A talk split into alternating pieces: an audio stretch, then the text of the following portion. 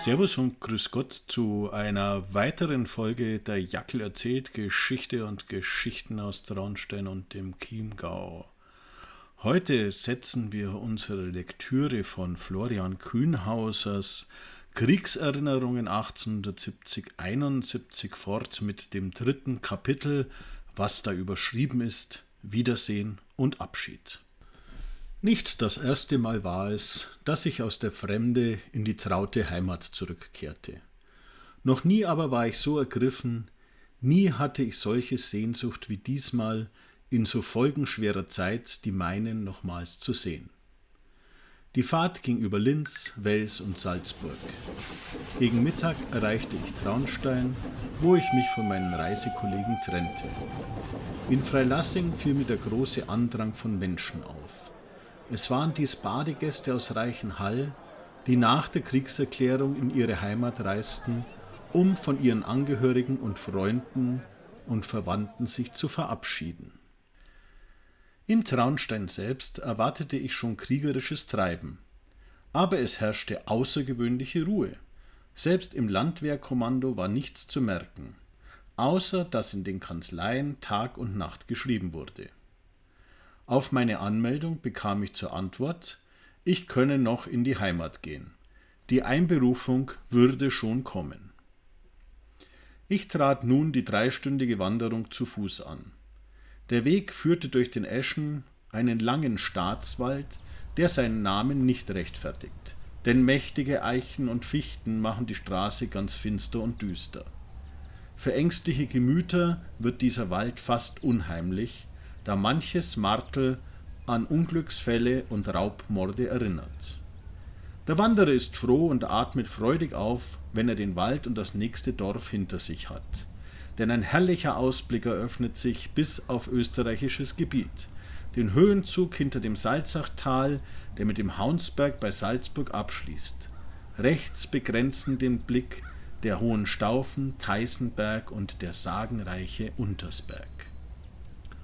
Von Halling aus wurde mein Reiseziel, das kleine, aber landschaftlich schön gelegene Tettenhausen, sichtbar, umspült von den blauen Gewässern des Waginger Sees. Das sonst so gewerbliche Waging kam mir damals still und öde vor. Erst als ich den Ufern des Sees entlang wanderte, tauchten Erinnerungen an die liebe Jugendzeit wieder auf, wie ich mich beim Baden oder auf dem Eise oft leichtfertig dem tückischen Elemente anvertraute. In freudig gehobener Stimmung überschritt ich die kurze hölzerne Brücke, um leichten Schrittes die kleine Anhöhe zu ersteigen. Als ich in die Dorfstraße einbog, begegnete mir als erster ein gebrechlicher alter Mann, den ich schon von weitem erkannte. Auch er war sich über meine Person klar und wartete, die eine Hand auf dem Stock, die andere auf das Knie gestützt, bis ich näher kam. Es war der alte Myrtel ein durch Alter und Unglück gebrechlich gewordener Bauer, ein biederer ländlicher Charakter. Grüß dich, Florian, rief er mir zu. Du bist mir stets lieb und wert gewesen, aber heut sehe ich dich nicht gerne, ich ahne Schlimmes. Mir die Hand reichend, fragte er, wird es wirklich Krieg? Musst einrücken? Ja, Myrtel, es ist so, war kurz meine Antwort. Tränen rollten nun plötzlich über die Wangen des alten Mannes, und mit gebrochener Stimme presste er die Worte heraus Jetzt muss mein Seppel auch fort. Auf diesen alten Mann machte mein Erscheinen als Kriegsbote einen tief erschütternden Eindruck. Freilich war es ein Schlag für ihn, den einzigen Sohn, die beste Stütze des Hauswesens verlieren zu müssen, obgleich er gut situiert war. Ich selbst war von dieser Szene ergriffen und fand kaum Worte des Trostes. Mit einem Händedruck trennten wir uns und ich schritt nun von rückwärts durch den Garten dem elterlichen Hause zu. Niemand war anwesend als meine Mutter, die mich erschrocken vom Kopfe bis zum Fuße musternd erstaunt ansah. Es war kein freudiges, sondern ein ahnungsvolles Wiedersehen. Als ich ihr schonend den Grund meiner Heimkunft mitteilte, brach ihr fast das Herz. Was wird über mich noch alles kommen? rief sie klagend aus. Schon so viele Schicksalsschläge habe ich erlebt. Haus und Hof wurden mir durch Blitz und Brand zerstört, die Viehställe waren wiederholt verseucht, durch Hagel wurde mehrmals alles Getreide vernichtet. Von zwölf Kindern habe ich mit Mühe acht großgezogen. Und jetzt, nachdem sie arbeitsfähig, nehmen sie mir gleich drei Söhne in den Krieg. Doch meine Mutter hatte die Gabe, sich schnell wieder zu fassen, wenn sie sich ausgeklagt hatte. Gott hat es immer wieder recht gemacht, er wird mich auch diesmal nicht verlassen, sprach sie mit echtem Gottvertrauen. Jetzt erst fand die eigentliche Begrüßung statt. Jetzt wurde geplaudert und erzählt, war ich doch, ich darf es schreiben, stets der Liebling und Stolz meiner Mutter. Nun suchte ich den Vater und die Geschwister auf, die alle unterm Berg auf dem Kornschnitt waren. Die jüngste Schwester Amalie erkannte mich zuerst und auf den Ruf Der Bruder kommt, blickten alle auf mich. Musst einrücken, war wieder das erste Wort. Wird es wirklich Krieg geben? fiel die Schwester Susanna ein. Ich nickte nur mit dem Kopf. Nun, dann müssen Rupert und Josef auch fort, sprach der älteste Bruder Matthias. Und wenn's im Krieg schlecht geht, kann es auch mir noch passieren. Und mir und dem Vater bleibt die Arbeit, fiel der jüngste Bruder Johann ein. Es war ein ernstes, ein trauriges Wiedersehen. Der Vater stand schweigend da, der Gedanke, dass ihm die beste Arbeitskraft genommen werde, wirkte niederdrückend auf sein Gemüt. Er legte die Sichel weg und befahl, die Tagesarbeit zu beschließen. Umringt von meinen Schwestern und unter gegenseitigen Erzählen und Fragen schritten wir alle gemeinsam dem elterlichen Hause zu. Inzwischen verbreitete sich im ganzen Orte wie ein Lauffeuer, dass ich gekommen. Krieg wird's! Die Burm müssen fort! Die Franzose kämmer! hieß es im ganzen Dorf. In diesem kleinen abgelegenen Orte, wo damals keine fremde Seele das ganze Jahr hinkam, als von Zeit zu Zeit ein Münchner Viehhändler, war es immer ein kleines Ereignis, wenn ich aus der Fremde nach Hause kam. Alles drängte sich zu mir oder ich wurde in die Nachbarhäuser geladen, um von meinen Reiseerlebnissen etwas hören zu lassen. Jeden Abend wählte ich ein anderes Thema und erzählte bald von der großen Handelsstadt Leipzig und deren Schlachtfelder, vom gemütlichen Dresden und dessen Kunstschätzen, vom großstädtischen Berlin und den Gärten und Schlössern von Potsdam. Bald von meinen Ausflügen nach Stettin und Swinemünde, bald von Hamburg und Helgoland, Bremerhaven und Bremen, mit ihren Schiffen und Hafenanlagen oder auch von den schönen Städten am Rhein in Baden und Schwaben und so weiter. Ich war der Liebling des ganzen Ortes und bei jeder Familie gern gesehen.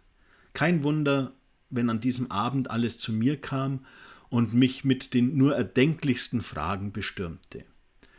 Besonders unser alter Hausfreund, der Schmiedsepp, war der Erste. Die Fragen über meine neuesten Erlebnisse in Wien waren schnell zu Ende, denn bald drängte sich das Thema über den Krieg in den Vordergrund. Und da kam der Gute selbst gleich wieder ins Politisieren.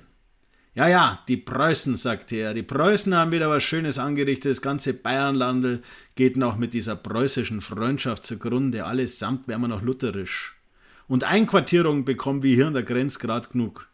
Zuerst die Österreicher, dann die Franzosen und Brandschatzen tun sie uns, dass wir alle noch an den Bettelstab kommen.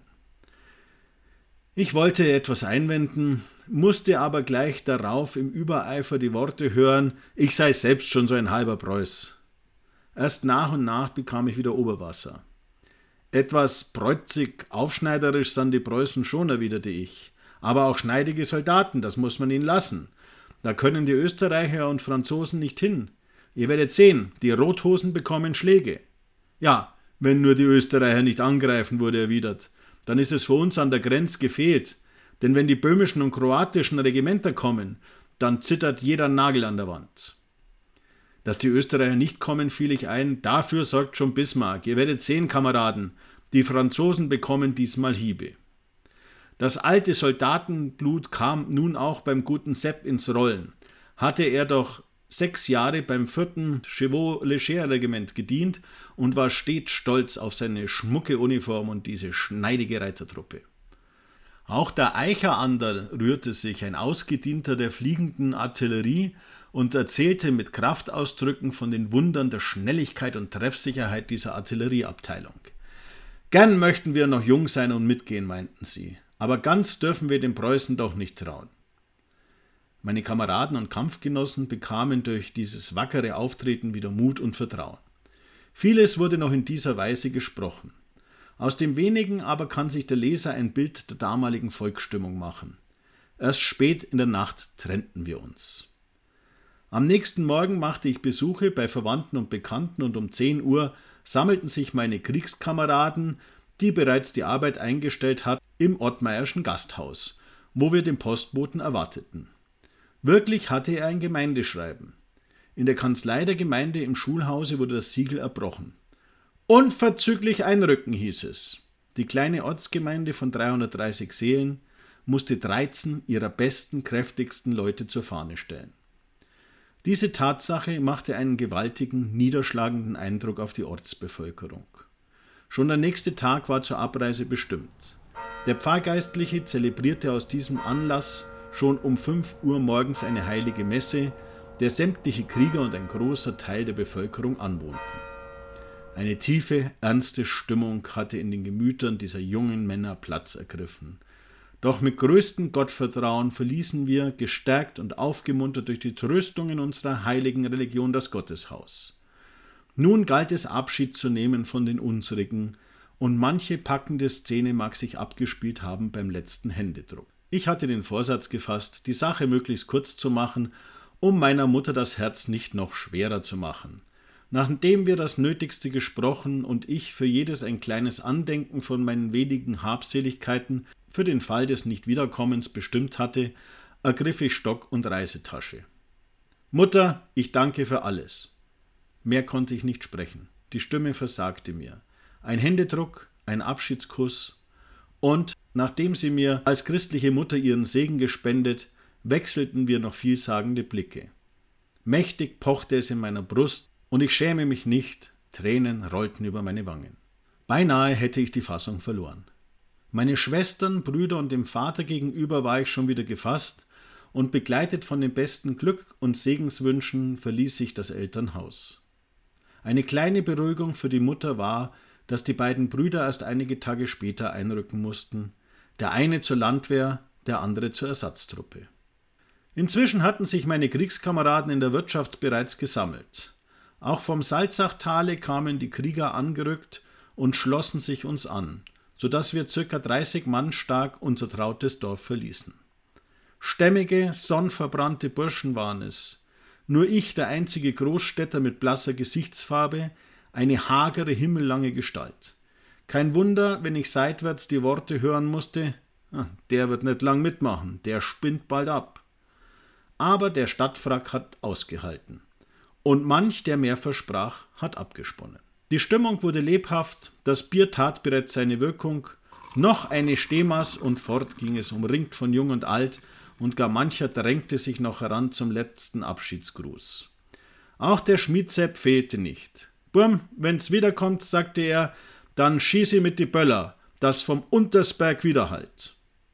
Er hat Wort gehalten. Schon waren wir über die Brücke des Sees, schon bogen wir in die Landstraße nach Waging ein und noch immer wehten von den Höfen unseres lieben Dorfes weiße Tücher. Es galt dies liebenden Herzen, die sich erst nach großer Prüfung für immer glücklich vereinigen konnten. In Waging wurde die erste Rast gemacht. Von allen Seiten strömten Soldaten und Reservisten zusammen, so dass es ein stattlicher Zug wurde, als wir abzogen. Wiederum drängten sich Verwandte und Bekannte heran und wollten manchen das Herz noch schwer machen. Aber alles war schon in heiterster Stimmung. Beim Abmarsch wurden patriotische und volkstümliche Lieder angestimmt und mit militärisch strammen Schritt marschierten wir gegen Traunstein, das wir in zwei Stunden erreichten. Am Bahnhof war bereits eine Abteilung Militär aufgestellt, um die Ankommenden zu empfangen.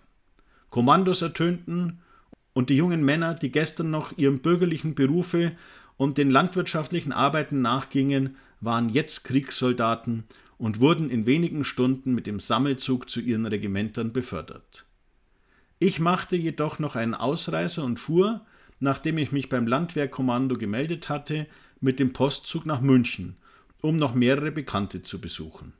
Meine Kameraden wurden nach ihrer Ankunft in München gleich mit militärischer Bedeckung in ihre Kasernen geführt. Soweit das dritte Kapitel aus Florian Kühnhausers Kriegserinnerungen.